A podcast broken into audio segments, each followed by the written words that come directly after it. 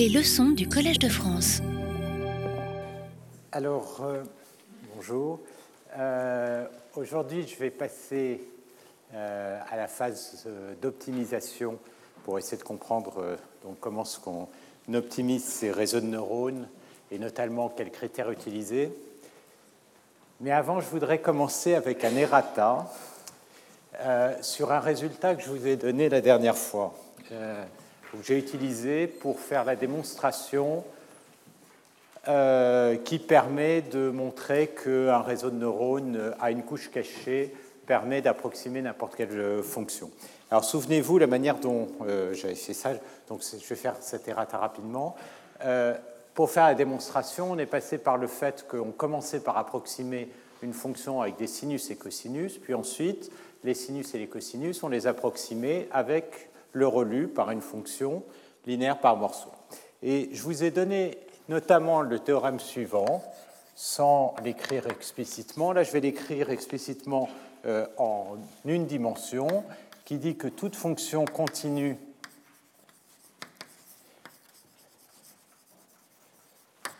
sur moins pi pi euh, en dimension d, je l'avais mis sur moins pi delta pi delta, ou delta en, mais bon, là, ça ne changera pas grand-chose. On va mettre delta égale 1 et on va se placer en dimension 1 parce que ça ne change rien. Et donc que toute fonction continue sur moins pi pi s'approxime uniformément euh, par des séries de Fourier qui sont sous la forme euh, fn de x ça va être donc une somme avec des fréquences qui vont aller de 0 à n, avec des coefficients cosinus alpha nx plus des coefficients de la forme sinus alpha nx. D'accord?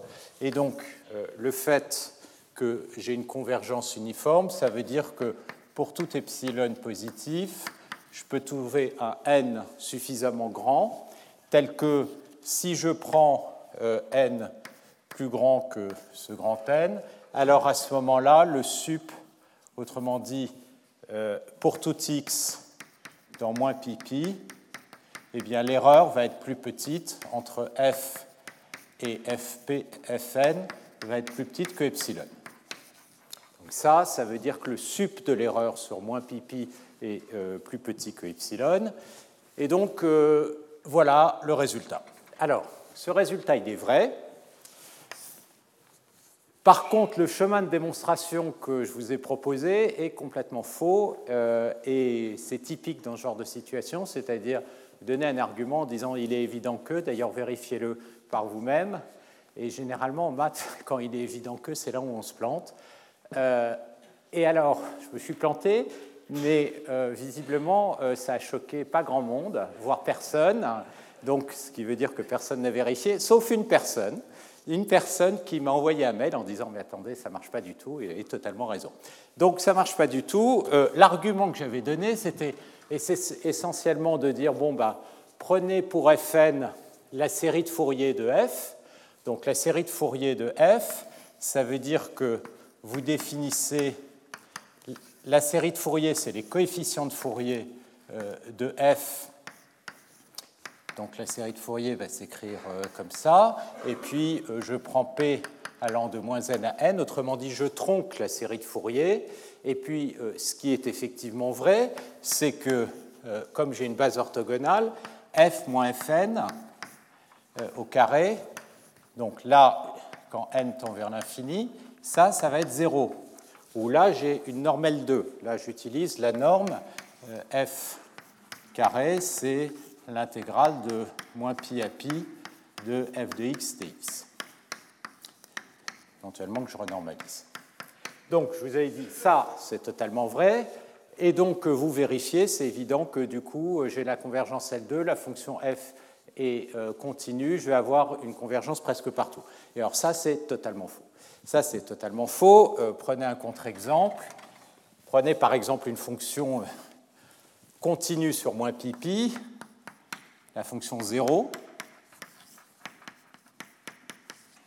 OK euh, approximer la fonction 0 par des fonctions euh, fn qui vont converger dans L2. Par exemple, vous prenez, vous divisez ça avec des pas 1 sur n, et puis donc vous prenez par exemple pour votre fonction fn la fonction qui vaut 1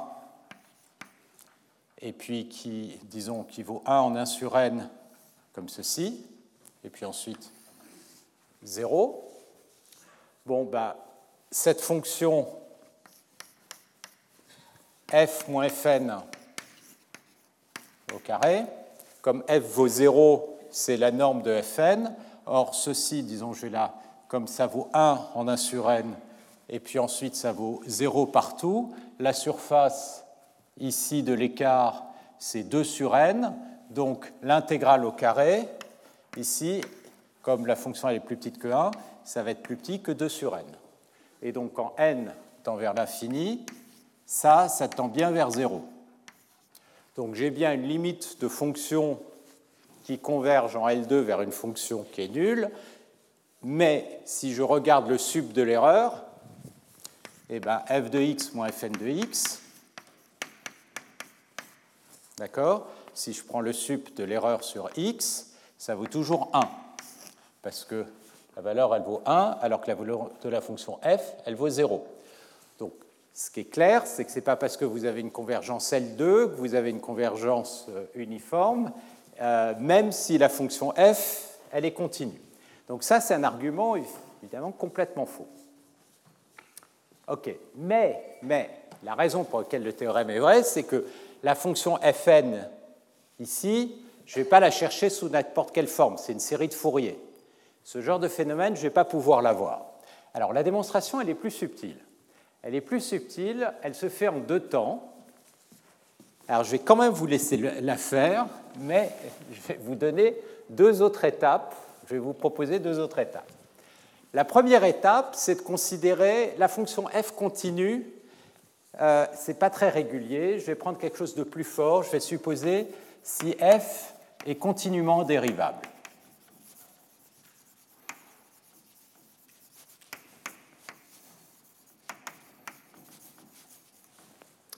Alors si f est continuellement dérivable et que je prends sa série de Fourier tronquée,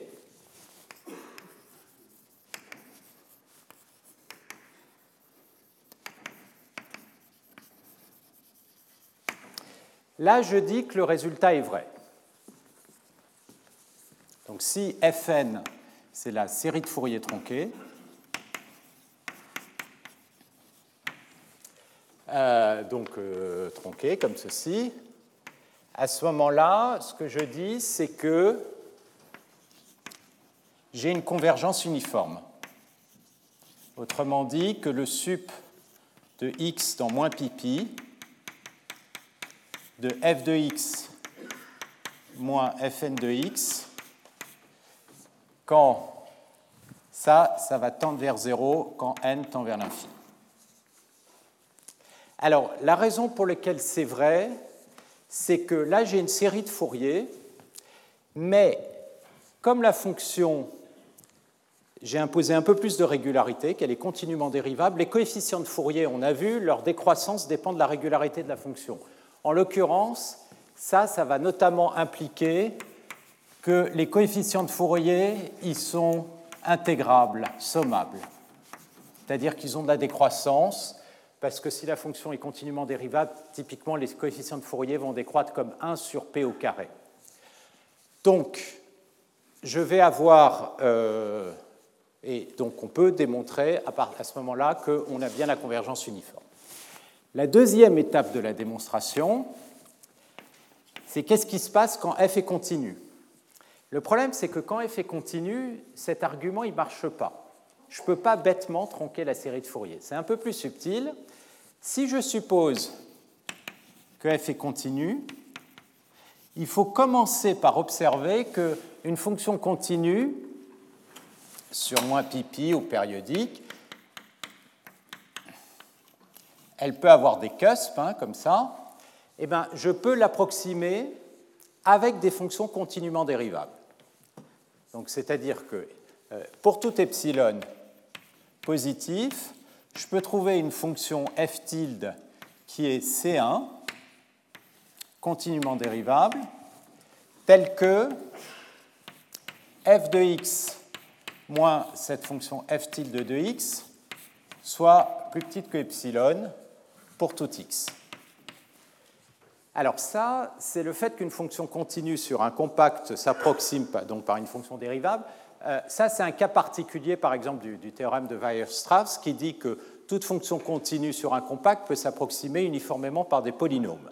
Les polynômes, c'est des fonctions C infinies, donc a fortiori, je suis capable de l'approximer par une fonction qui va être C1.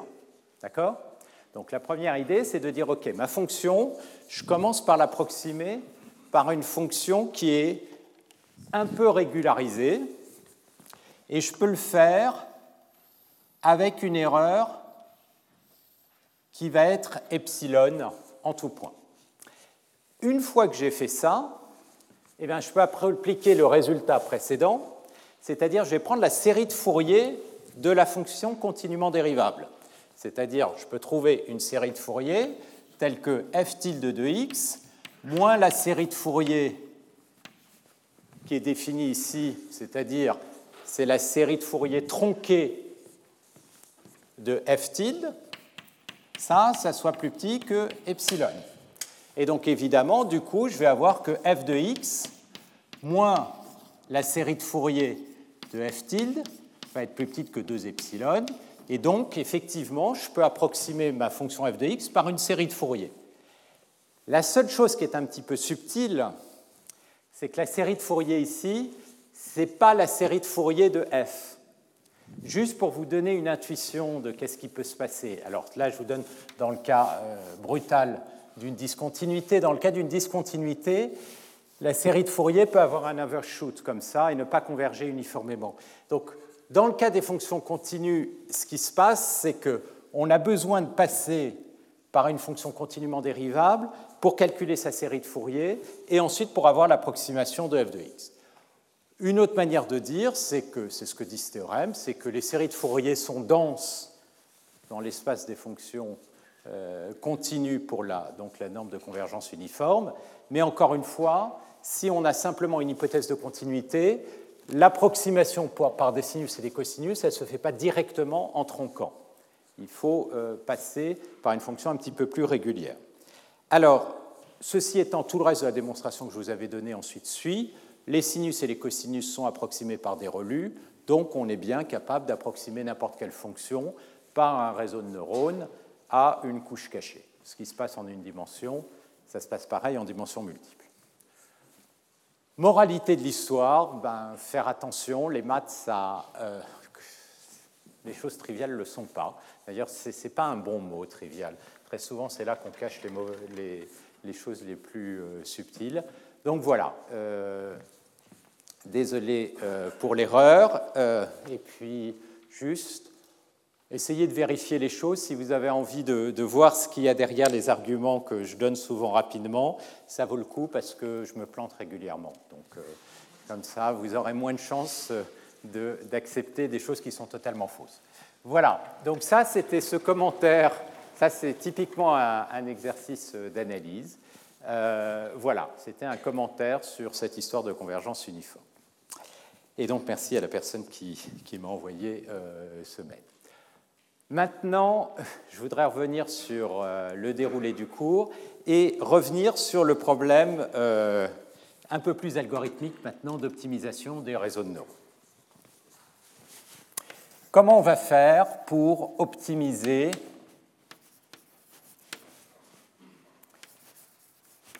ces réseaux de neurones? Et Là où ce n'est pas évident, c'est en particulier au départ de bien poser le problème dans le cas de la classification. Alors, on peut voir le problème euh, de façon assez générique, comme euh, les problèmes de classification en général. Donc, j'ai une grande boîte avec un très grand nombre de paramètres euh, θ qui sont ici les matrices, les poids de mon réseau de neurones, ainsi que tous les biais. À partir de ça, je vais calculer l'estimation de ma réponse pour un problème par exemple de classification qui va être une certaine fonction de x. Alors, il se trouve que si on a un problème de classification, les choses sont quand même un peu difficiles parce que euh, qu'est-ce que c'est que euh, le Y? Donc, on a un X, on a un label Y, et Y, c'est un index. Contrairement au problème de régression où on est bien dans R, on peut parler de continuité, etc., euh, ça c'est un chat, c'est un chien, c'est une poule, c'est une maison. Il n'y a, pas d'organisation. Donc vous allez dire classe 1, 2, 3, 4, 5, mais votre numérotation, elle est complètement arbitraire. D'accord? Donc il n'y a, pas de topologie naturelle euh, euh, sur Y. Et donc d'essayer de définir des notions de continuité sur la fonction si vous voulez voir y comme une fonction de x, bah, cette fonction f, elle n'a aucune régularité, parce qu'il y a un moment, boum, vous allez sauter de chien à chat, à poule, etc. Donc, euh, ce n'est pas là-dessus qu'on va pouvoir commencer à penser euh, des notions de régularité. Et puis, si je pose le problème d'un point de vue purement algorithmique, ce que je vais essayer de faire, c'est définir un risque euh, entre le y tilde que j'ai estimé et le vrai Y. Alors, euh, quand on a un problème de classification, typiquement le risque, c'est la fonction de perte 1, 0, c'est-à-dire si y tilde est égal à y, euh, alors, euh, je vais plutôt l'écrire comme ça, la valeur du risque, ça va être 0 si y tilde égale y, pas d'erreur. Et puis, euh, si jamais y tilde n'est pas égal à y, ben, je vais dire l'erreur, elle est égale à 1. D'accord? Donc ça, c'est typiquement la fonction de coût 0,1.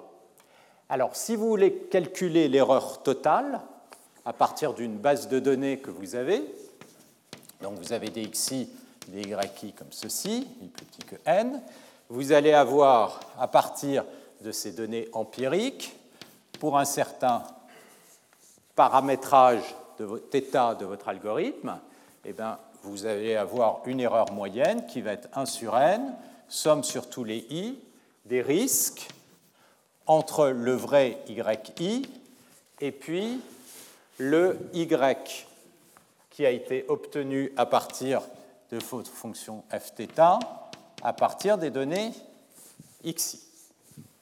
D'accord?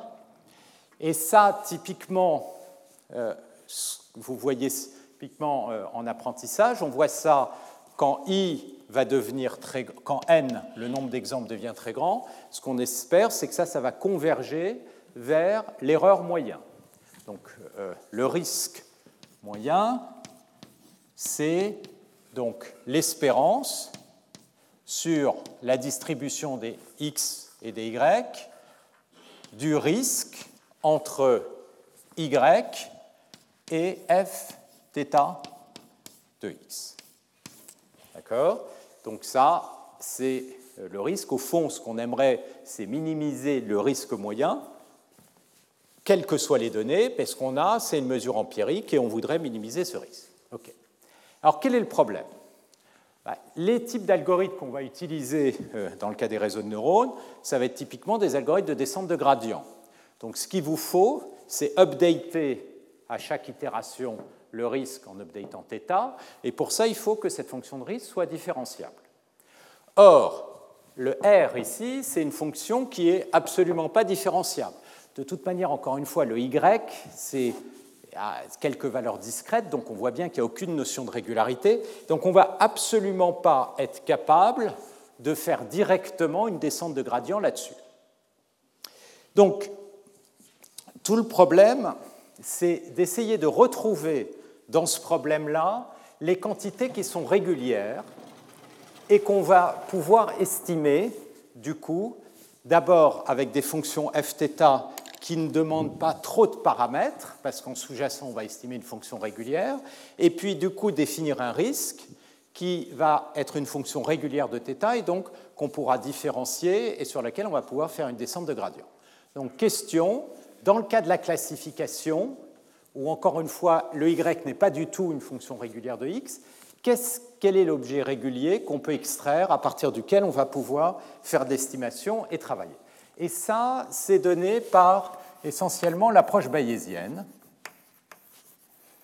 Alors, je vais d'abord vous montrer le classificateur de, Bayes et le principe de maximum de vraisemblance.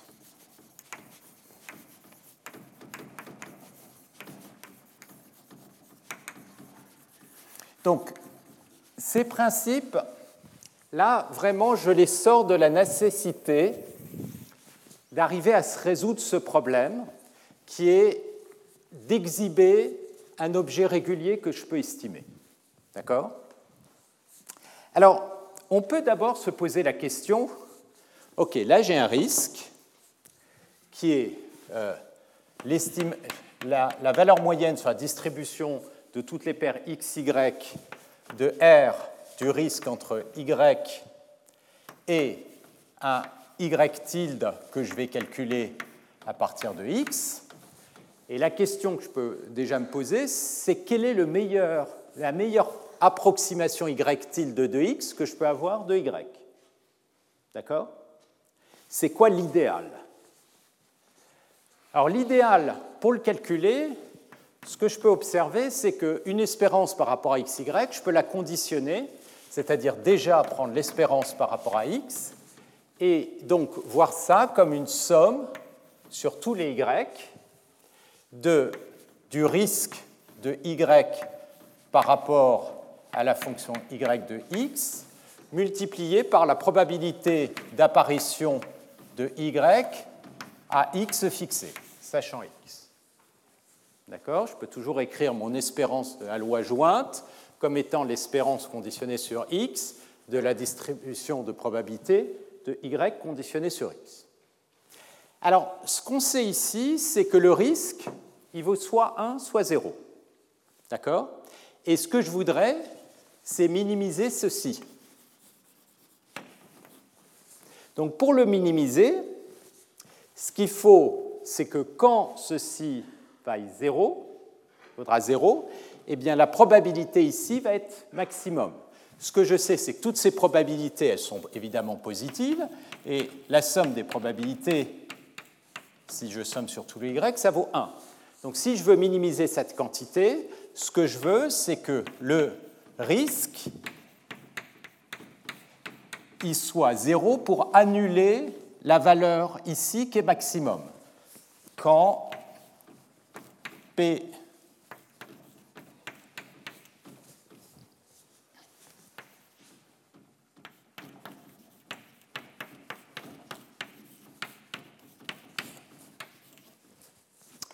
Autrement, pour que ceci vaille 0, il faut que euh, y tilde soit, je devrais,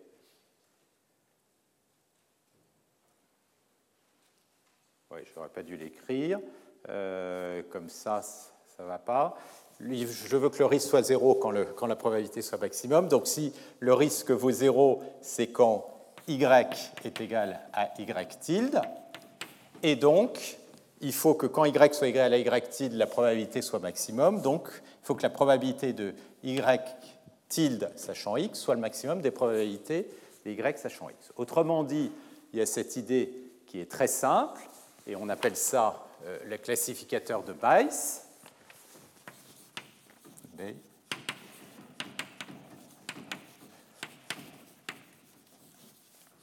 Qui définit tout simplement la classe y tilde que je vais choisir comme étant la classe la plus probable. Étant donné l'observation, je vais choisir le y qui a une chance maximum d'apparaître étant donné l'observation de x, et ça, ce sera le meilleur choix qui va minimiser l'erreur en moyenne. D'accord? Donc ça, c'est le classificateur idéal, mais évidemment, pour définir ce classificateur idéal qui va minimiser l'erreur, il faut connaître la distribution de probabilité de y sachant x.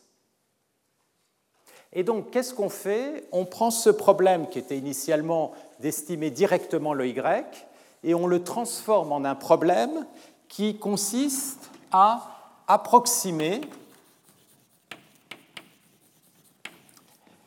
la distribution de probabilité de y sachant x.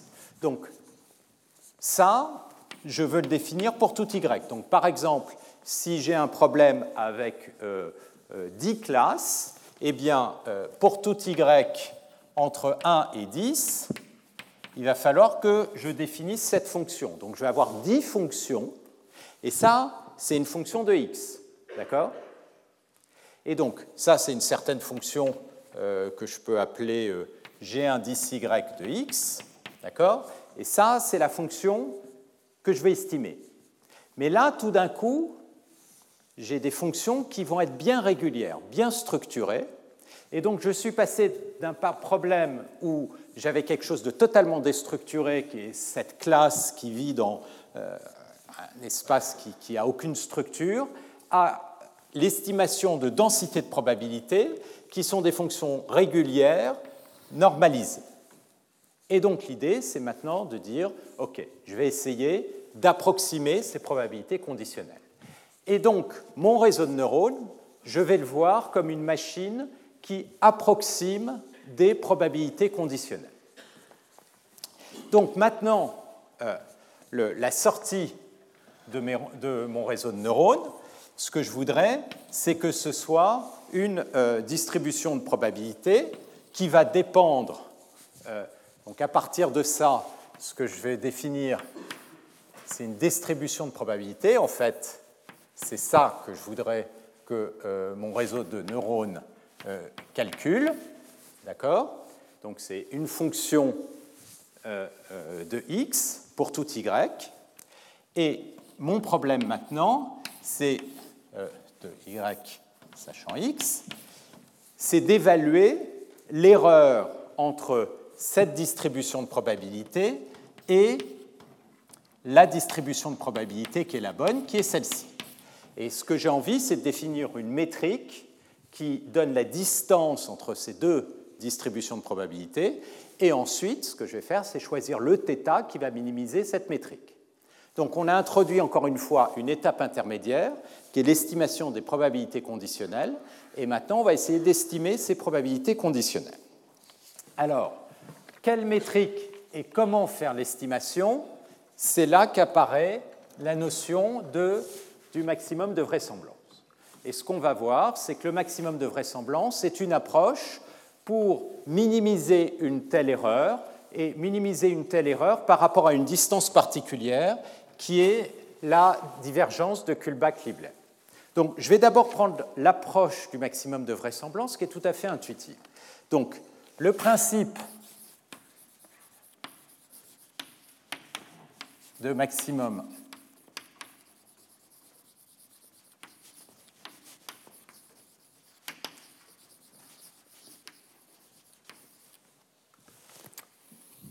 Le maximum de vraisemblance est le suivant.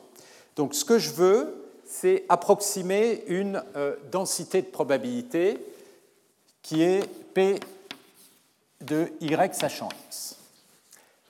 La seule chose que j'observe, c'est une famille de données, c'est des xi et des yi. D'accord? Et ces données, je veux les expliquer avec une probabilité qui va être paramétrée sous cette forme qui a été euh, produite par, par exemple, mon réseau de neurones. Et la question, c'est quel est le meilleur paramètre?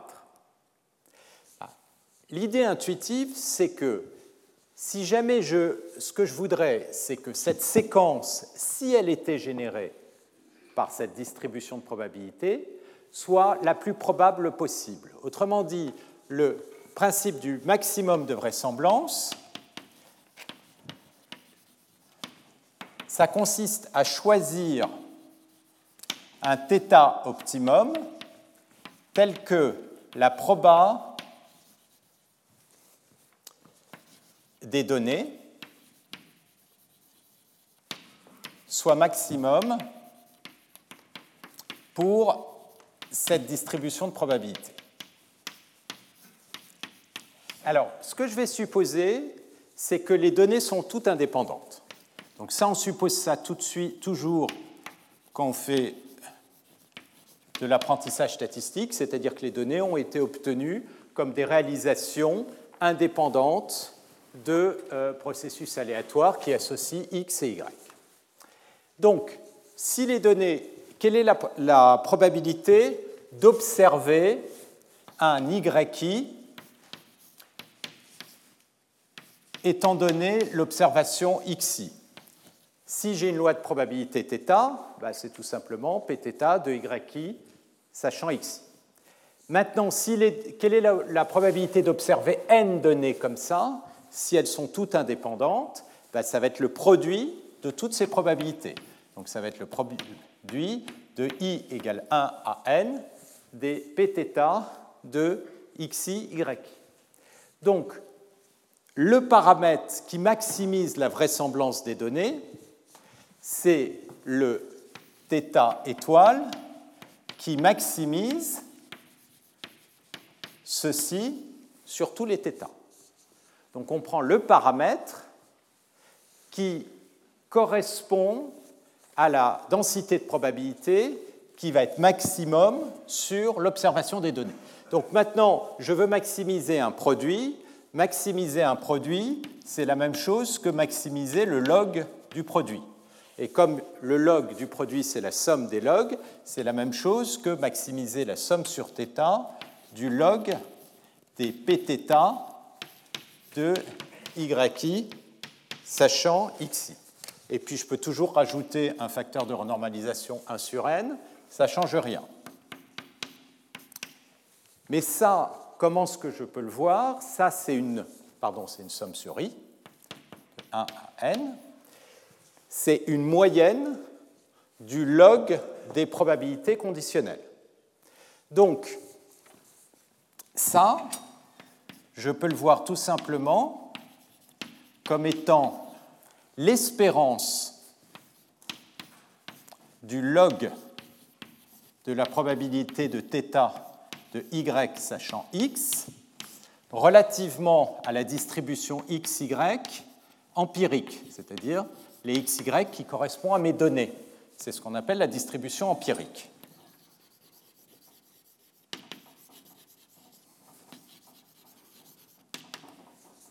Donc, c'est comme ça que je vais choisir mon θ. D'accord Donc le θ, qui est donc le maximum de vraisemblance, il est donné par ce principe. Et ce qu'on voit, c'est que en fait, ça revient à maximiser le log, l'espérance du log de la probabilité de θ relativement à la distribution empirique des données. OK. Maintenant, ce que je vais vous montrer, c'est que on peut voir ce principe de maximum de vraisemblance, qui est un résultat très classique, comme étant une minimisation d'une distance particulière sur des densités de probabilité. Alors, il y a cette notion de distance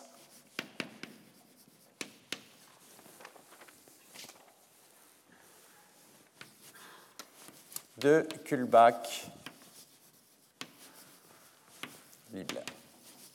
donc ça, c'est une distance qui, est, qui s'appelle aussi une, entropie, une distance d'entropie euh, relative, qui est très utilisée pour euh, comparer des distributions de probabilité euh, en théorie de l'information. Donc je vais vous donner la définition. Quand vous avez deux distributions de probabilité P et Q, on l'écrit comme ceci. Ça va être l'espérance relativement à la distribution P de log de P sur Q. Autrement dit, ça va être l'intégrale du log de P de x sur Q de x fois la probabilité de densité P dx. Alors, cette distance, elle a toutes sortes de propriétés. Une première propriété que je vous laisse vérifier que c'est bien euh, quelque chose euh, qui est toujours euh, positif, elle n'est pas symétrique, d'accord? Vous ne pouvez pas inverser Q et P. Vous voyez que cette formule, elle est asymétrique parce que le P, il apparaît ici, ici, alors que le Q, il apparaît ici. Une manière intuitive de la comprendre, c'est que ça, c'est le nombre de bits supplémentaire. Alors, je vais recommencer. Imaginez que vous ayez une source de symboles produite par une distribution P de x. Donc vous voyez des symboles apparaître avec une distribution P de x. Et que vous vouliez coder de façon optimale ces symboles. Et que ce qu'on vous donne comme information, ce n'est pas la distribution P de x, mais c'est la distribution Q de x, parce qu'il y a eu une certaine erreur. Si vous allez faire un codage optimal, comme vous avez une erreur sur l'information de la distribution de probabilité, vous allez avoir une certaine inefficacité. L'inefficacité en termes de nombre de bits, c'est exactement, désolé, donné par cette distance de Kullback-Leibler. Pourquoi? Parce que le code optimum, qui serait le code de Shannon, en fait, à chaque x, on associe un mot binaire qui a cette taille-là, et ce que vous allez faire, c'est au lieu d'associer un mot binaire qui a cette taille-là, vous allez associer un mot binaire qui a cette taille-là. Et donc la différence entre les deux, ça va être le log du rapport. Et en moyenne, eh bien, vous allez avoir une efficacité si x est produit avec une probabilité p de x qui est donnée par ceci. Donc ça, c'est euh, une interprétation. Il y en a beaucoup de cette distance qu'on voit apparaître absolument partout en théorie de l'information. Ce qui est important, c'est que si la distance est nulle, alors forcément, je vous laisse vérifier, P est égal à Q. Donc, euh, essayez de minimiser la distance, ça fait du sens parce que ça va bien avoir tendance à rapprocher les deux distributions de probabilité. Donc c'est une distance très naturelle, et donc ça peut faire du sens de se dire, après tout, moi ce qui m'intéresse, c'est d'approximer ma distribution pardon, euh, P de Y sachant X, à partir de, euh, par exemple, mon réseau de neurones, on pourrait essayer de minimiser la distance de Kullback-Leibler. Ben, ce qu'on va voir, c'est que c'est exactement ce que fait le maximum, principe du maximum de vraisemblance. Autrement dit, ce qu'on va montrer, c'est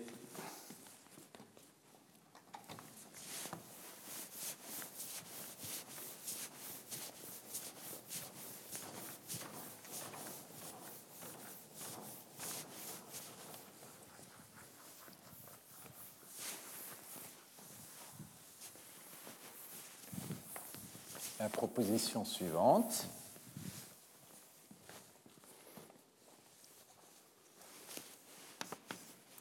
Théorème, si on veut. C'est que le maximum de vraisemblance va minimiser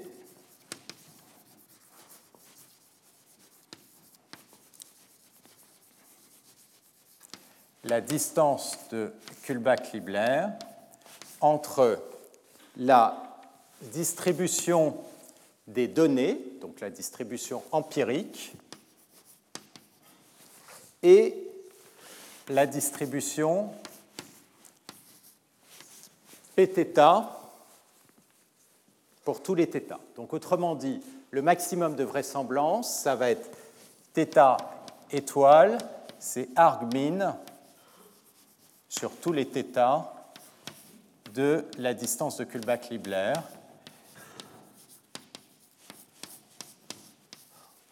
Autrement dit, prendre le maximum de vraisemblance, c'est essayer d'expliquer au mieux les données observées avec le meilleur paramètre possible au sens d'une distance entre les distributions de probabilité qui est donnée par ceci. Alors, comment est-ce que euh, ça, ça se vérifie? Euh, bah, c'est assez immédiat. Il suffit de calculer cette distance de Kullback-Leibler, donc entre les données, la distribution empirique des données, et la distribution P indexée par θ euh, qu'on veut optimiser.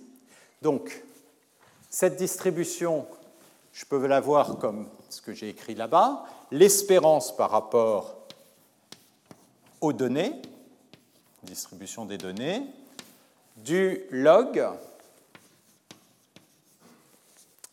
de, alors, du log des rapports, que je peux écrire comme le log des données, moins le log de pθ. Alors, ici, c'est des données de y sachant x, et là, le pθ, ça va être de y sachant x. Alors, maintenant, ce que je veux, c'est minimiser ceci. D'accord? Et minimiser ceci relativement à mon paramètre θ. Je veux trouver la distribution qui explique au mieux la distribution des données. Bon, là, j'ai deux termes. Ça, j'ai l'espérance du premier terme moins l'espérance du deuxième terme. Mais le premier terme, il ne dépend pas de θ. Donc, si je prends θ étoile, ça va revenir à minimiser le deuxième terme. Et minimiser le deuxième terme, c'est moins l'espérance par rapport à l'espérance des données du log de pθ de y sachant x. D'accord? Mais ça, c'est exactement le maximum des vraisemblances. D'accord? Donc, qu'est-ce que ceci montre? C'est que choisir le paramètre θ qui maximise la vraisemblance des observations, c'est la même chose que de trouver une distribution de probabilité qui minimise la distance relativement à la distribution de probabilité empirique des données. Alors, juste un petit commentaire. Euh, pourquoi est-ce que tout d'un coup... Il y, a un point sur lequel je voudrais insister parce que euh, quand on regarde toute cette littérature en machine learning, on voit constamment deux points de vue. On voit un point de vue déterministe que j'avais pris au départ en vous disant, voilà, après tout, euh, je vais avoir une réponse y qui est une fonction de x, y égale f de x, donc euh, ce que je dois faire, c'est approximer une fonction.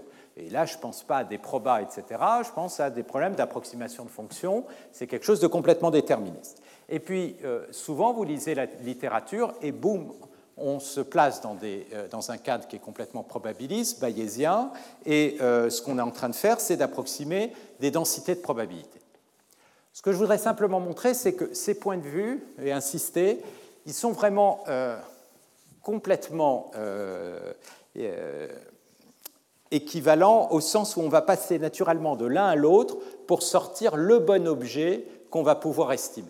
Si jamais on est dans un problème de régression et que y égale f de x, f c'est une fonction bien régulière, ben, on n'a pas besoin de passer par ces distributions de probabilité, on peut ignorer le problème d'un point de vue probabiliste. Mais quand on est dans un problème de classification, comme je le disais tout à l'heure, les distributions de probabilité, elles apparaissent naturellement parce que c'est une, une, manière de plonger le problème et dans un domaine où j'ai tout d'un coup des fonctions régulières qui apparaissent, et ces fonctions régulières qui apparaissent sont les densités de probabilité. Donc c'est vraiment ça qui fait que euh, tout d'un coup, je vais euh, me retrouver dans ce, euh, dans ce, cadre qui est un cadre probabiliste. Alors, là, j'ai donc trouvé mon critère, et à partir de ce critère, je vais pouvoir essayer de définir une fonction de coût. L'idée, c'est que le risque essentiellement, je vais le définir à partir de cette distance de Kullback-Libler. Et ce que je vais essayer, c'est euh, de trouver le θ qui va minimiser cette distance. Autrement dit, le θ optimal ici, c'est celui qui va minimiser la distance et donc euh, calculer ou se rapprocher du maximum de vraisemblance. Alors, une question qu'on peut se poser, c'est comment est-ce que ceci se compare par rapport à une vision bayésienne du problème. Alors, la vision bayésienne du problème est un petit peu plus riche, au sens où elle demande un peu plus d'informations, au sens suivant. Alors, je vais juste vous faire commentaire la relation avec les modèles bayésiens.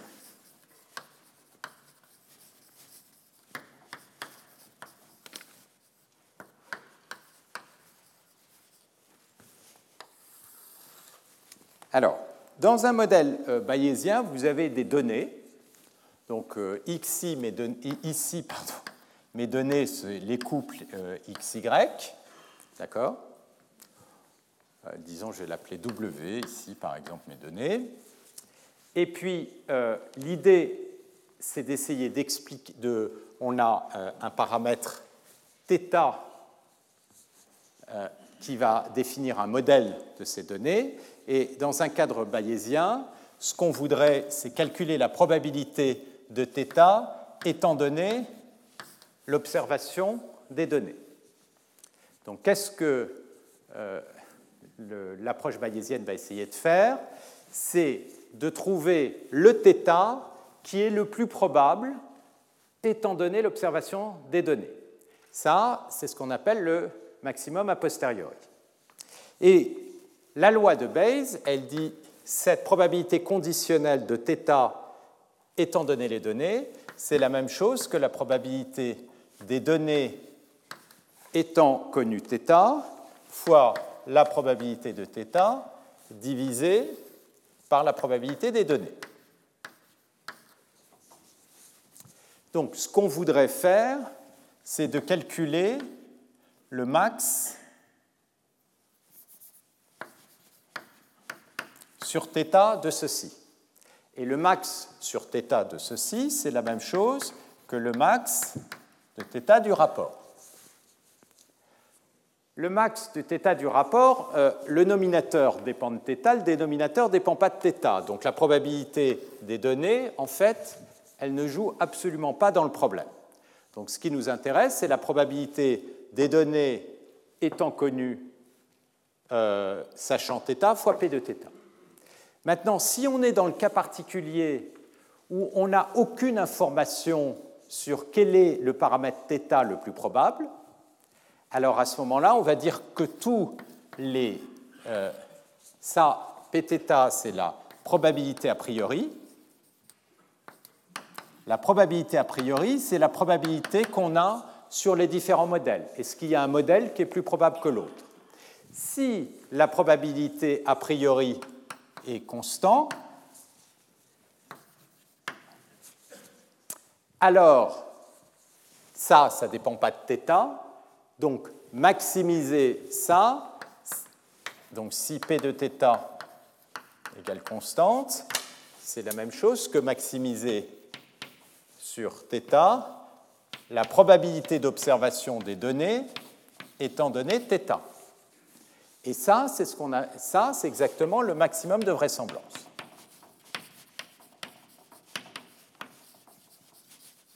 Autrement dit, le principe du maximum de vraisemblance, il est équivalent avec une approche bayésienne où on n'a aucune information a priori quel est le θ qui est a priori plus probable que tel autre θ Si on a une information, donc supposons à l'inverse que les pt ne sont pas constants, maximiser la probabilité, c'est la même chose que maximiser le log de la probabilité.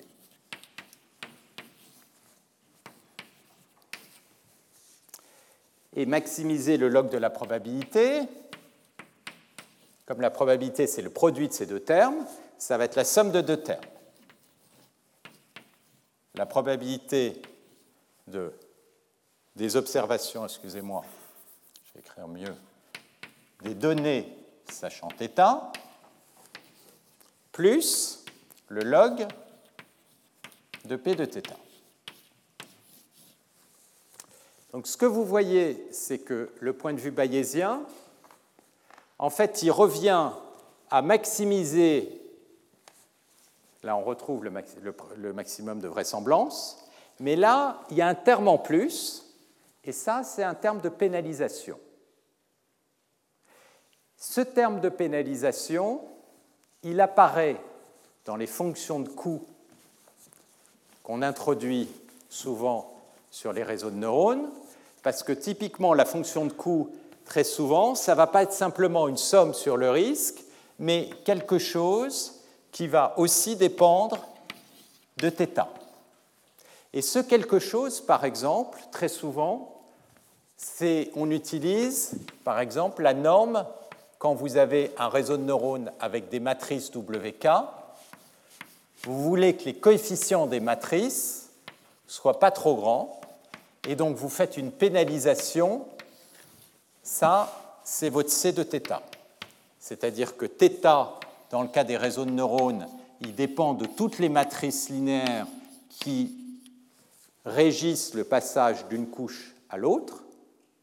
Dire que vous voulez un réseau de neurones avec des matrices qui ont des coefficients pas trop grands, eh bien, on peut l'exprimer en pénalisant avec une normale 2 comme ceci.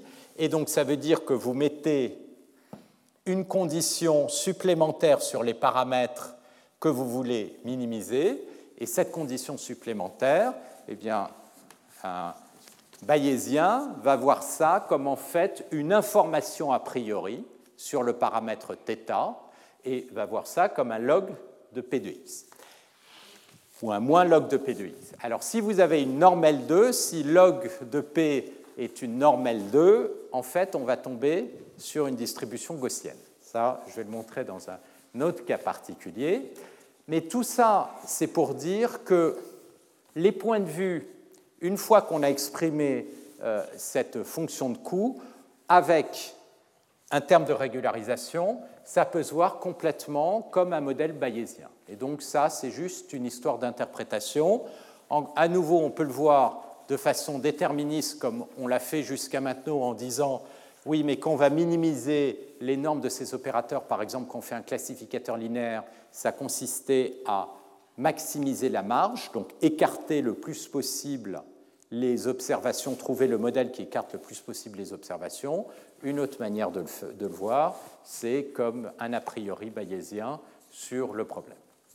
Voilà, donc ça, je voulais juste relier ces points de vue pour vous dire, euh, euh, on n'est pas en train de faire des choses différentes, il y a des ponts très naturels de l'un à l'autre, mais dans le cas de la classification, c'est un point de vue qui est vraiment euh, efficace. Alors, on peut se poser la question, qu'est-ce qui va se passer si on fait de la régression? Est-ce que si on fait de la régression, les deux points de vue vont diverger? Alors, je voudrais juste vous montrer que dans le cas de la régression, euh, on va retomber sur les mêmes idées. Alors, je vais le faire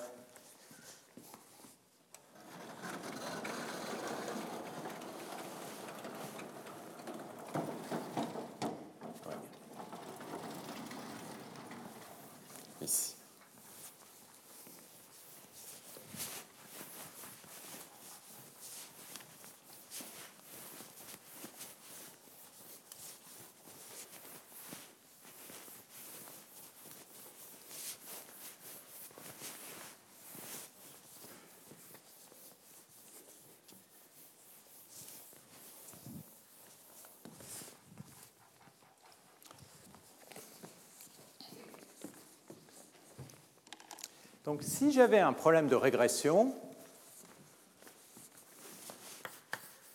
je ne me serais pas embêté avec tout ça. Je vous aurais dit directement, ben, euh, y, c'est euh, une certaine fonction euh, de x, qui est un réel. je vais calculer un y θ qui va être mon f θ de x. D'accord? Et ce que je voudrais, c'est minimiser le risque, l'erreur entre y et entre ces deux fonctions. Et en moyenne, autrement dit, je vais minimiser le, euh, euh, la norme L2 euh, des différences entre les deux, euh, entre les deux pardon, euh, estimations, entre l'estimation et la vraie quantité. Alors, quel est le lien avec un maximum de vraisemblance?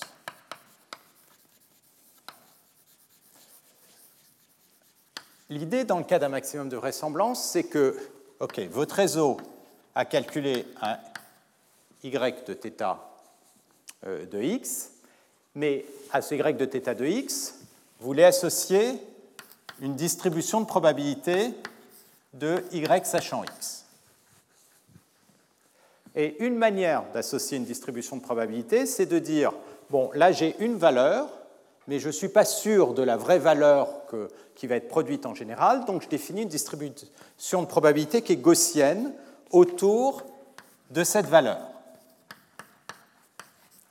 E puissance moins x de... Et excusez-moi, le, le min... Attends, je vais revenir là-dessus.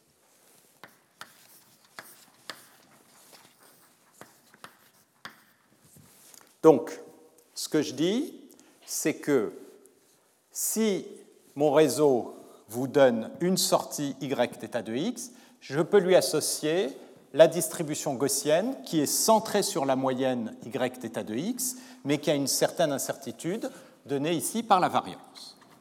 Maintenant, si je dis effectivement le réseau calcule en fait des densités gaussiennes centrées sur ces valeurs y de x, je peux maintenant essayer de calculer le meilleur θ en maximisant la vraisemblance, autrement dit en minimisant cette distance de Kullback-Leibler. Donc, ça veut dire trouver le θ qui minimise l'espérance du log de pθ. Ou maxi. Donc, moins le log de pθ de y sachant x. Dans ce cas-là, qu'est-ce que je vais avoir Je vais avoir une constante. Donc la constante, si ce qui m'intéresse, c'est euh, de minimiser ceci. La constante, je peux l'oublier parce qu'elle ne dépend pas de θ. Alors mon problème, c'est de trouver le meilleur modèle. Ça va être la même chose que de faire une minimisation relativement à θ de log avec un si moins de ceci. Et là, qu'est-ce que je vais avoir Je vais avoir y θ de x moins y carré sur 2 sigma carré. Le 2 sigma carré, il joue pas. Et donc, ce qu'on voit, c'est que si on veut minimiser euh, l'erreur empirique, ça va être équivalent à minimiser la somme sur i des y θ de xi moins y carré. C'est là cette somme, la somme sur i. Et ça, c'est exactement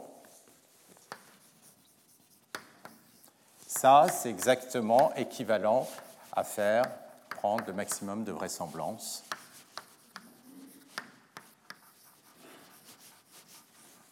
Donc, une manière d'interpréter la minimisation d'une erreur quadratique, c'est de dire en fait en sous-jacent, on a une distribution de probabilité gaussienne centrée sur l'estimateur que me donne le réseau.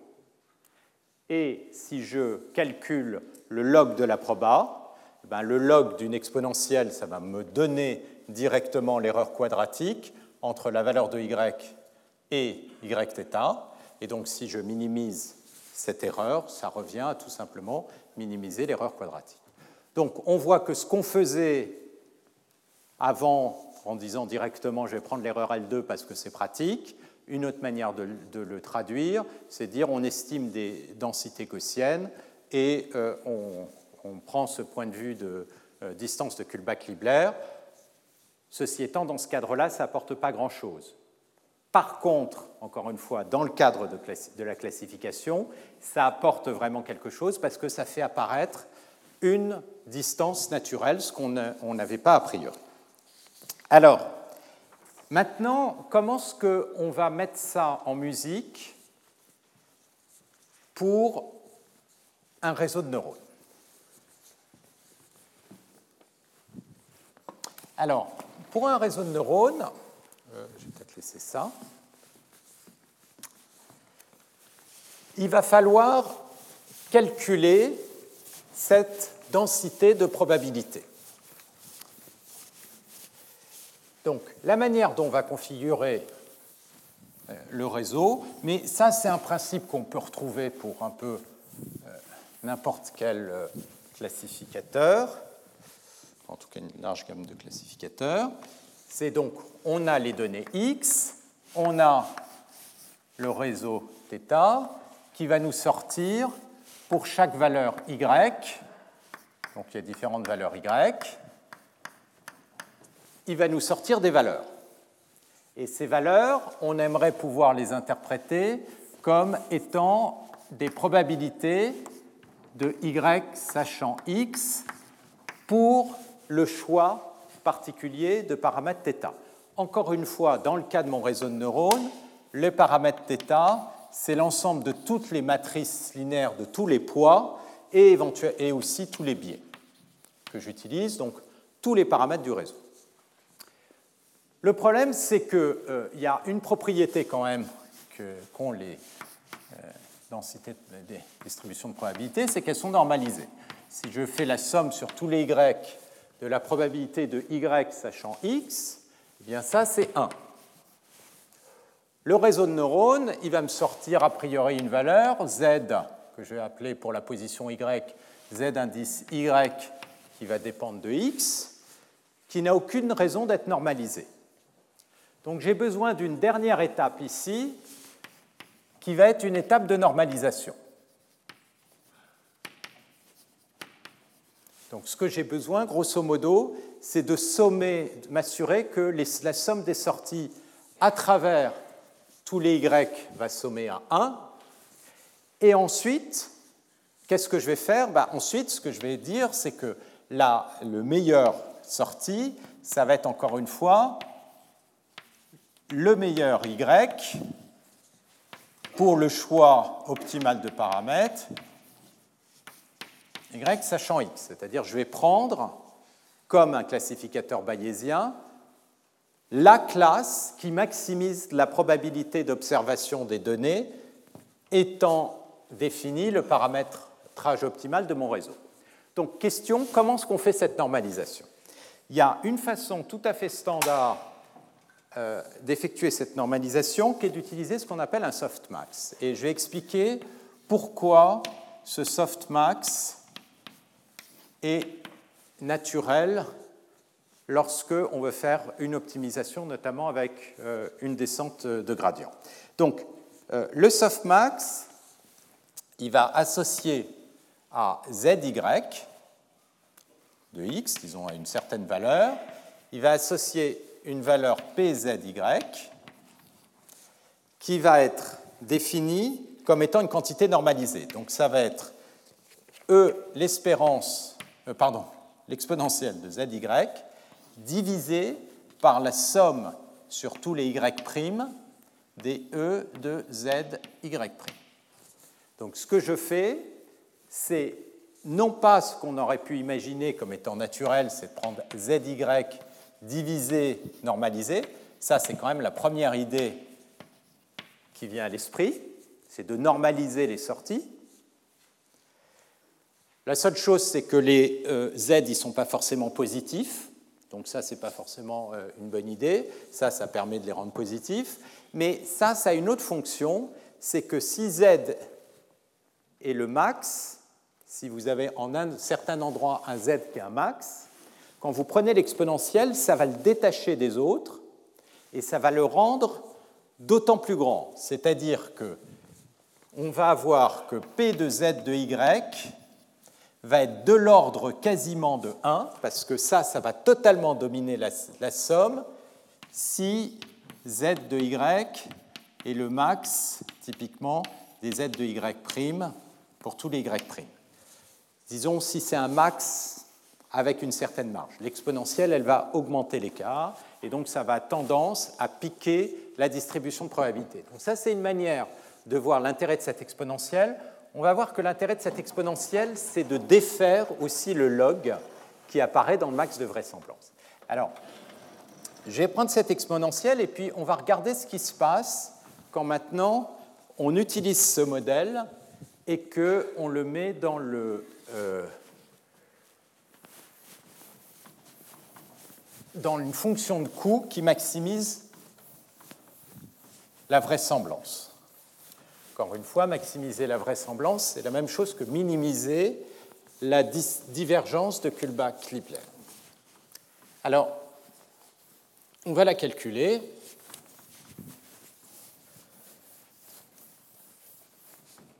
Donc, on va calculer la divergence de ce qu'on veut minimiser, d'accord, que j'avais mis euh, ici, c'est moins, alors je vais avoir la somme sur tous les i, je voudrais euh, minimiser moins log de pθ de l'observation de yi sachant xi. D'accord? Et ici, le modèle qu'on va utiliser, c'est que pθ de y sachant x, eh bien, c'est l'espérance, c'est l'exponentielle de z de y, dépend donc de x, divisé par la somme normalisée de toutes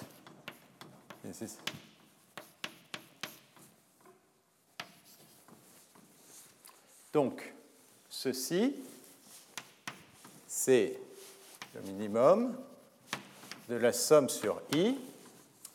Alors, j'ai un log d'un rapport de deux quantités.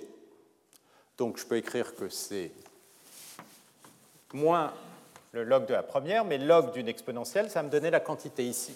Donc je vais avoir z de yi de xi avec un signe moins. Et puis il y a la deuxième quantité, donc le log de ceci. J'ai un signe moins, mais ça c'est au dénominateur, donc moins fois moins, ça fait plus. Et donc je dois avoir le log de la somme sur y'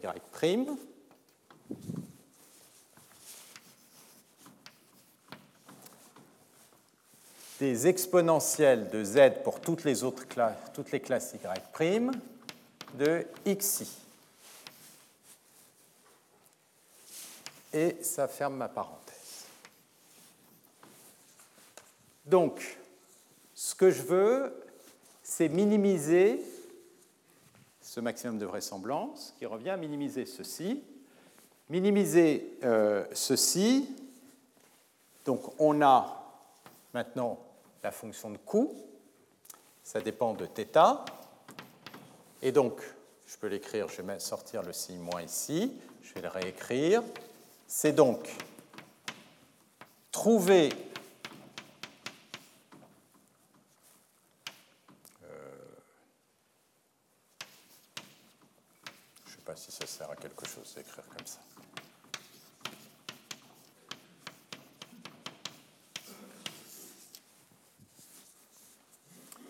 Donc trouver le θ qui va me donner un réseau. Et là, ce que vous voyez, c'est que dans la fonction de perte, on voit directement la valeur sortie par le réseau, moins un terme de normalisation, qui est le même pour tous les y.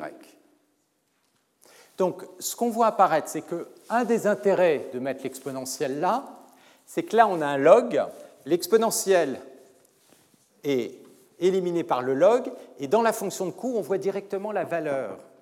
Pourquoi ça va être intéressant? Parce que maintenant, quand je vais calculer la dérivée par rapport à θ de cette loss, ça va revenir à dériver directement par rapport à θ la valeur de la sortie du réseau. Et donc là, je vais avoir quelque chose qui est bien conditionné c'est-à-dire une petite variation de θ, va me donner, on l'espère, une variation non négligeable de la sortie euh, du réseau. Si jamais vous avez à la sortie du, euh, dans votre fonction de coût quelque chose qui est une exponentielle, vous allez euh, créer une instabilité quand vous allez calculer votre dérivée. Donc, un des intérêts, une manière de, de le voir, c'est que comme on a pris ce formalisme de maximum de vraisemblance où on calcule un log d'une proba, on a intérêt à ce que dans la proba, il y ait une exponentielle euh, par rapport à la valeur non normalisée, et c'est ça que ceci produit. Alors, ça s'appelle souvent un softmax. Pourquoi? Si vous voulez donc minimiser la fonction de coût, ce que vous voulez, c'est maximiser cette quantité. Ça veut dire quoi? Ça veut dire que vous voulez vous débrouiller pour que sur la sortie qui est la bonne sortie, d'accord? Donc votre réseau, il a différentes sorties possibles. Si vous avez un XI, vous avez une sortie particulière YI où vous aimeriez que la réponse soit la plus grande possible. Cette sortie particulière, c'est la sortie, ce que j'ai écrit comme ceci. Eh vous voulez qu'elle soit maximum. Donc dire que minimiser ça, ça revient à maximiser la quantité qui est à l'intérieur. Donc vous avez envie de maximiser cette quantité. Et puis il y a une composante ici qui est le signe moins. Ça, c'est pratiquement égal au max des z y' de x sur tous les y'. Pourquoi? Si vous avez une composante dans cette somme qui est la plus grande, vous prenez l'exponentielle, boum, ça va complètement dominer. Vous allez sommer, la somme va être essentiellement égale à l'exponentielle de la plus grande valeur. Vous prenez le log, vous avez un log d'une exponentielle, ça vous redonne la valeur. Donc autrement dit, le log d'une somme d'exponentielles comme ceci, c'est pour ça qu'on appelle ça un softmax. C'est à approximer, sauf que ça c'est une fonction différenciable, c'est quelque chose qui ressemble beaucoup au max des valeurs. Et donc si vous voyez ça comme ça, votre fonction de coût, qu'est-ce qu'elle calcule? Elle regarde en fait la différence entre l'observation à la valeur yi et le max de toutes les valeurs sur toutes les sorties possibles. Et ce que vous voulez, c'est que la différence soit la plus grande possible. Donc si le max est égal ici à yi, ça fait 0, ça marche. Mais si le max est différent, c'est-à-dire que vous avez un maximum ici pour une autre valeur qui n'est pas la bonne valeur, eh bien ici, vous allez avoir quelque chose de négatif. Et donc, si vous mettez encore votre signe moins, vous allez avoir une grande quantité. Donc, qu'est-ce que ça va avoir tendance, cette fonction de coût? Vous allez regarder toutes vos sorties de vos réseaux, essentiellement l'optimisation. On va regarder quelle est la plus grande sortie. Si la plus grande sortie, ça correspond au bon YI, vous avez gagné. Pas la peine de changer le θ. Si la sortie qui est la plus grande, c'est pas égal à la sortie indiquée par la donnée, alors votre fonction de coût va vous dire aïe, vous avez une grosse erreur et donc il faut updater le θ. D'accord? Donc ça, c'est la vision intuitive mais qui fait vraiment que euh, l'optimisation va fonctionner. Maintenant, encore une fois, on peut sortir de ça et voir ça comme je l'ai fait dans le cadre euh, bayésien ou euh, pardon, de maximum d'invraisemblance, ou en sous-jacent, on a optimisé l'explication des données à partir d'une densité de probabilité calculée à partir du réseau. Donc, ce qu'il va falloir maintenant faire, vous avez une fonction de coût Lθ qui est maintenant une fonction de coût qui est bien régulière, qui est différenciable, il n'y a plus aucun problème de discontinuité. On a en sous-jacent régularisé le problème à travers ces calculs de densité de probabilité. Et tout le problème du réseau de neurones, ça va être d'optimiser le θ, autrement dit, trouver les poids et les biais du réseau de neurones qui vont minimiser l'erreur. D'accord? Donc, ça, c'est le euh, euh, parcours qui permet de, comprendre comment on fait euh, cette optimisation. Je vais vous donner juste le cas particulier de la régression logistique qui utilise ce principe-là.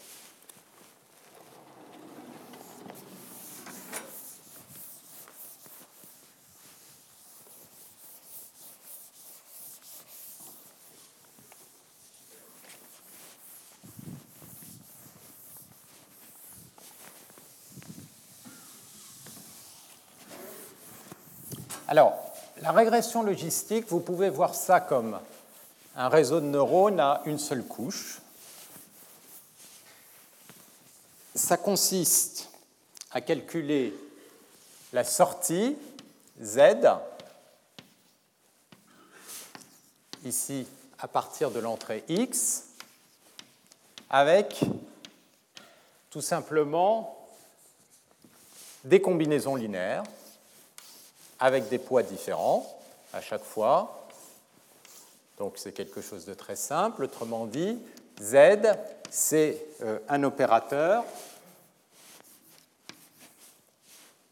comme ceci, qui est appliqué sur X plus un biais. D'accord? Une autre manière de le voir, c'est que pour chacune des sorties qui correspond aux différentes classes, la coordonnée z indice y, ça va être x qui va être calculé avec un produit scalaire avec un certain poids y plus b. D'accord? Là, je suis simplement en train de dire que ma matrice w, je l'ai multipliée par mon vecteur x, et les wy, c'est les différentes lignes de ma matrice. Et donc, c'est x fois ça, d'ailleurs, c'est le produit scalaire plus le biais.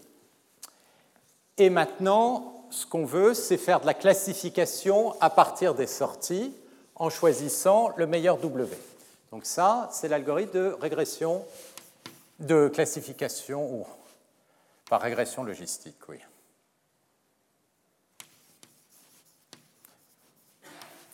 On appelle ça de la régression logistique, mais logistic regression, mais euh, je ne sais pas si c'est Q en français, euh, mais c'est plutôt un algorithme utilisé comme un algorithme de classification. Donc à partir de ceci, on va calculer la euh, densité de probabilité.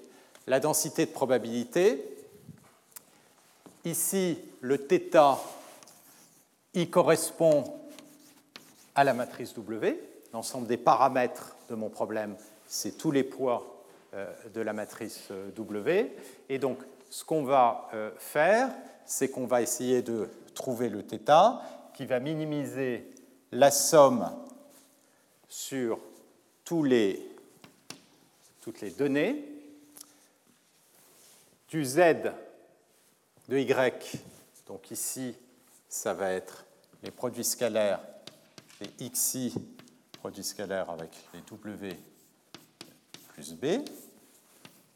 Vous avez ici ce terme-là, moins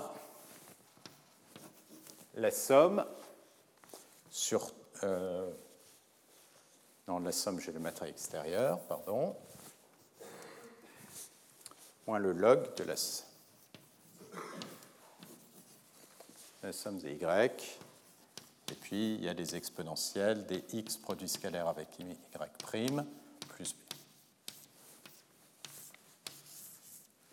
Alors, géométriquement, qu'est-ce qu'on est en train de faire?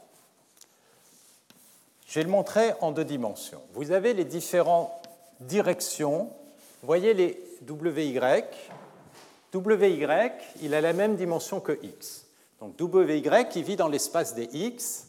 Donc si X est dans RD, c'est des données de dimension D. WY, c'est le poids. Les vecteurs de poids, ils sont dans RD. Vous avez différents WY. Et qu'est-ce que vous êtes en train de faire? Vous êtes en train d'essayer de, choisir au mieux ces directions de manière à ce que les données qui correspondent à la classe Y s'accumulent dans cette direction. Qu'est-ce que fait euh, un classificateur logistique? Ce qu'il va essayer, c'est de maximiser ceci. Autrement dit, il va essayer de maximiser le produit scalaire entre le xi et le y qui correspond au wyi. Ça veut dire quoi? Ça veut dire que xi est allongé et quasiment collinéaire avec ce vecteur. Et surtout, ce vecteur xi, il ne faut pas qu'il soit collinaire avec les autres vecteurs. Donc vous avez une direction, il faut qu'il s'allonge le long de cette direction et qu'il soit le moins allongé possible le long des autres directions. Et donc, qu'est-ce que fait euh, un classificateur logistique? Il choisit les différents vecteurs W de manière à ce que les coefficients de chaque classe soient alignés avec ces vecteurs. Alors si vous êtes dans le cas où il n'y a que deux classes, eh bien à ce moment-là, vous allez avoir deux directions. La direction de la classe 1, et la direction, je ne devrais pas le mettre comme ça, et de la classe moins 1, et entre les deux, vous allez avoir un hyperplan séparateur. Et là, on retrouve l'idée d'un classificateur linéaire qui va choisir l'hyperplan séparateur. Et là, qu'est-ce que ça fait?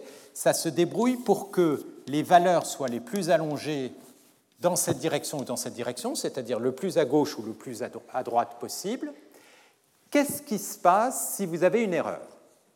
Si vous avez une erreur, c'est que par exemple ici, vous aviez de ce côté-là la classe 1 et là la classe moins 1, et que par erreur, eh bien, vous avez un point de la classe moins 1 qui va à gauche ou inversement. Ça, ça veut dire quoi? Ça veut dire que là, vous avez une erreur. C'est-à-dire que le max, au lieu qu'il soit dans la bonne classe, il est de l'autre côté. Et la pénalisation induite par la régression logistique ici, c'est quoi? C'est la différence entre les deux. La différence entre les deux, ça va être la différence entre le résultat obtenu par la classe 1 et la différence entre les résultats obtenus par la classe moins 1. Autrement dit, ça va être Z1 de x moins z moins 1 de x. Ici, comme vous avez pris w moins 1 qui est à l'opposé de w1, c'est le vecteur inverse. Ça, c'est w moins 1 et ça, c'est W de 1, eh bien, qu'est-ce que vous voulez? Si vous avez un point qui est de l'autre côté, essentiellement ce que vous mesurez, c'est la distance pour le ramener dans le bon côté.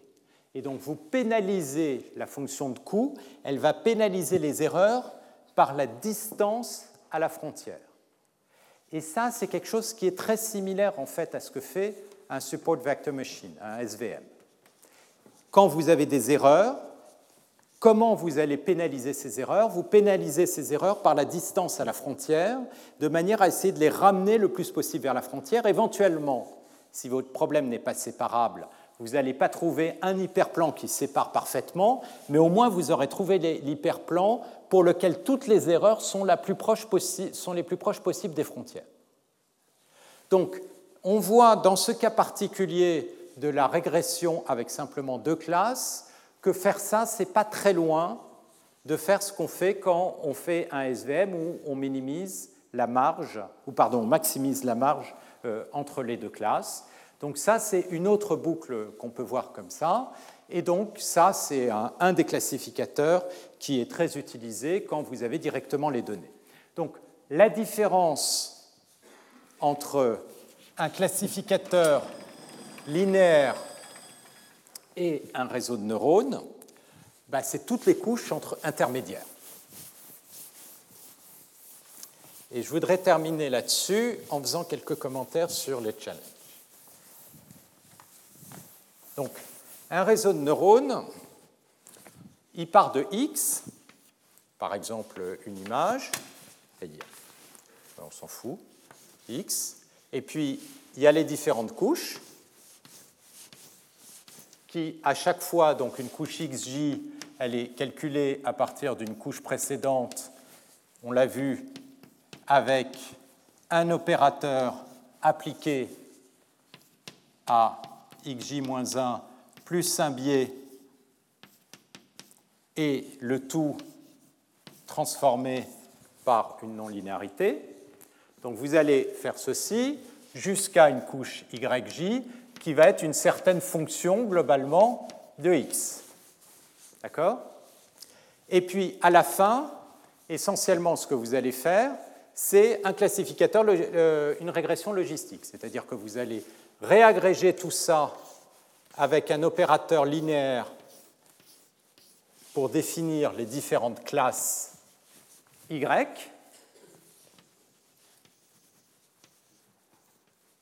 Et puis, ces différentes classes Y, là, vous avez des valeurs, vous allez transformer en probabilité avec un softmax.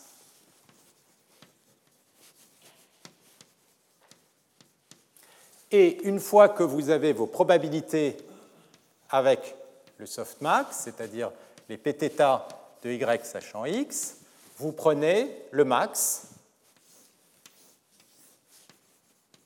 la valeur maximum, et ça va vous donner le y tilde que vous voulez. Donc ça, c'est l'architecture.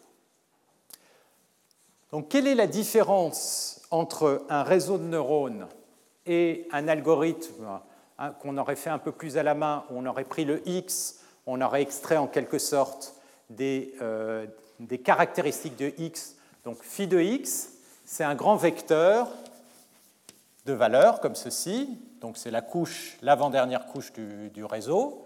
Eh bien, euh, ça, on aurait pu le faire à la main, par exemple en prenant des images, en extrayant des contours, des coins, etc. Et puis à la fin, en faisant une classification linéaire. La différence avec le réseau de neurones, c'est que le réseau de neurones, il va apprendre en quelque sorte ces features. Ce vecteur de structure informative sur le X, il va être appris à travers l'optimisation de toutes ces matrices, autrement dit du θ. Et donc, ce qu'on fait, c'est qu'on optimise conjointement la représentation des données et le classificateur. Alors, l'avantage, c'est que c'est très général et qu'on utilise assez peu d'informations a priori. On utilise quand même l'information a priori, elle est dans l'architecture qui va permettre de calculer ce phi de x. Mais évidemment, il vous faut énormément de données parce qu'au lieu d'avoir simplement comme paramètre la dernière matrice de classification, maintenant vous allez avoir des centaines de millions de paramètres qui sont tous les paramètres euh, du, vecteur phi de x que vous calculez. Donc, le dernier cours, euh, alors, la semaine prochaine, j'ai pas mal, un certain nombre d'annonces. Donc, je l'avais dit, la semaine prochaine, le cours va être double. Et donc, euh, je vais terminer sur l'aspect plutôt optimisation.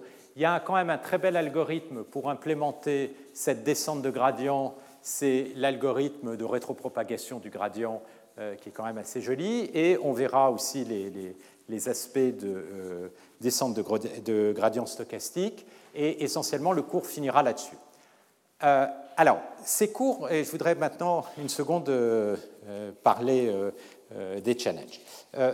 ces cours sont un peu particuliers parce que, en particulier pour les élèves de M2, L'idée des cours ici, c'est d'enseigner, de montrer un peu l'interface avec la recherche et donner des éclairages sur, sur le domaine, qui évidemment change d'année en année. Donc il y a une déconnexion entre d'un côté le cours et de l'autre côté les challenges. Mais cette déconnexion, elle n'est pas complète. En fait, euh, l'idée du cours là, c'est vous montrer l'état de l'art, et vous le voyez en particulier à travers les séminaires. Donc il y aura juste après un très beau séminaire de Yann Olivier sur euh, l'apprentissage par renforcement, notamment qui est à la base, euh, par exemple, du, jeu de Go, qui a, comme vous le savez, gagné le, championnat du monde, mais qui est aussi très utilisé dans les véhicules autonomes, etc., Ce sont des, très belles idées pour, le, pour, la classification. Donc ça, c'est du côté de l'état de l'art. Euh, l'idée des challenges, c'est pour vous de vous comporter comme des chercheurs, c'est-à-dire d'aller chercher partout l'information pour résoudre votre problème. D'accord? Et au moment de l'oral, donc ça, l'oral est réservé seulement pour les élèves euh, de M2, du, en particulier du MVA. Euh, ce qu'on attend de vous, c'est vraiment de faire une présentation scientifique. Il faudra que vous veniez avec euh, votre rapport qui explique en quoi ça a marché, en quoi ça n'a pas marché. Vous aurez votre score qui vous est donné par votre site web, mais ce n'est pas, vraiment pas le plus important. Ce qui est intéressant, c'est de voir pourquoi le problème éventuellement est difficile, quel est l'échec ou pas de votre méthode.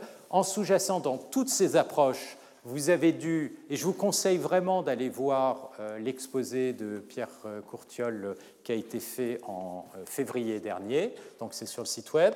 En sous-jacent, il va vous falloir définir un vecteur de descripteur que vous pouvez éventuellement calculer avec un réseau de neurones, mais dans ce cas-là, il va vous falloir choisir l'architecture, et cette architecture, elle devra être optimisée par rapport à votre problème ou alors parce que vous n'avez pas assez de données, ce qui est très souvent le cas, il va vous falloir calculer ce phi de x à partir d'informations a priori sur le problème. Donc essayez de construire ce vecteur de features. Dans le x, vous avez des informations qui sont utiles pour calculer le y, mais il y a des, informations qui sont complètement inutiles. Par exemple, si vous voulez faire une reconnaissance d'objet, euh, que la bouteille soit là, là ou là, on s'en fout pour reconnaître que c'est une bouteille. Donc, a priori, la position est une information inutile. Ça veut dire que vous avez intérêt à l'éliminer de manière à réduire la dimensionnalité de votre vecteur phi de x. Autrement dit, vous allez construire des invariants donc ça, ça va être tout le sujet, notamment euh, du cours de l'année prochaine, qui va tourner autour de la structuration de ces réseaux de neurones et, de ces notions euh, d'invariants et de parcimonie. Mais là, ça va être à vous de le faire, d'accord? Et inversement, de découvrir les sources d'informations dans X qui sont importantes pour estimer le Y à partir de votre régression finale, et donc de construire ce phi donc c'est tout ça qu'il faut faire, et puis il faut choisir les algorithmes. Des algorithmes, vous en avez beaucoup de possibles. Euh, encore une fois, il y a les réseaux de neurones, mais c'est de loin pas les seuls, et encore une fois, ça ne marche pas dès qu'on n'a pas assez de données. Euh, mais vous avez d'autres algorithmes comme régression logistique tout simplement, ou des arbres de décision, ou des algorithmes de boosting, etc. Donc à vous d'acquérir la culture suffisante pour faire ce choix, et euh, à la fin, vous m'expliquerez tout ça dans votre rapport. Voilà, donc euh, ça c'est pour les euros. Vous recevrez un email qui vous euh, réexpliquera euh, tout ça. Et, et, voilà, donc on va s'arrêter là. Et donc juste après, il y aura la présentation de Yann Olivier sur l'apprentissage par renforcement. Merci. Retrouvez tous les contenus du Collège de France sur www.colège-2-france.fr.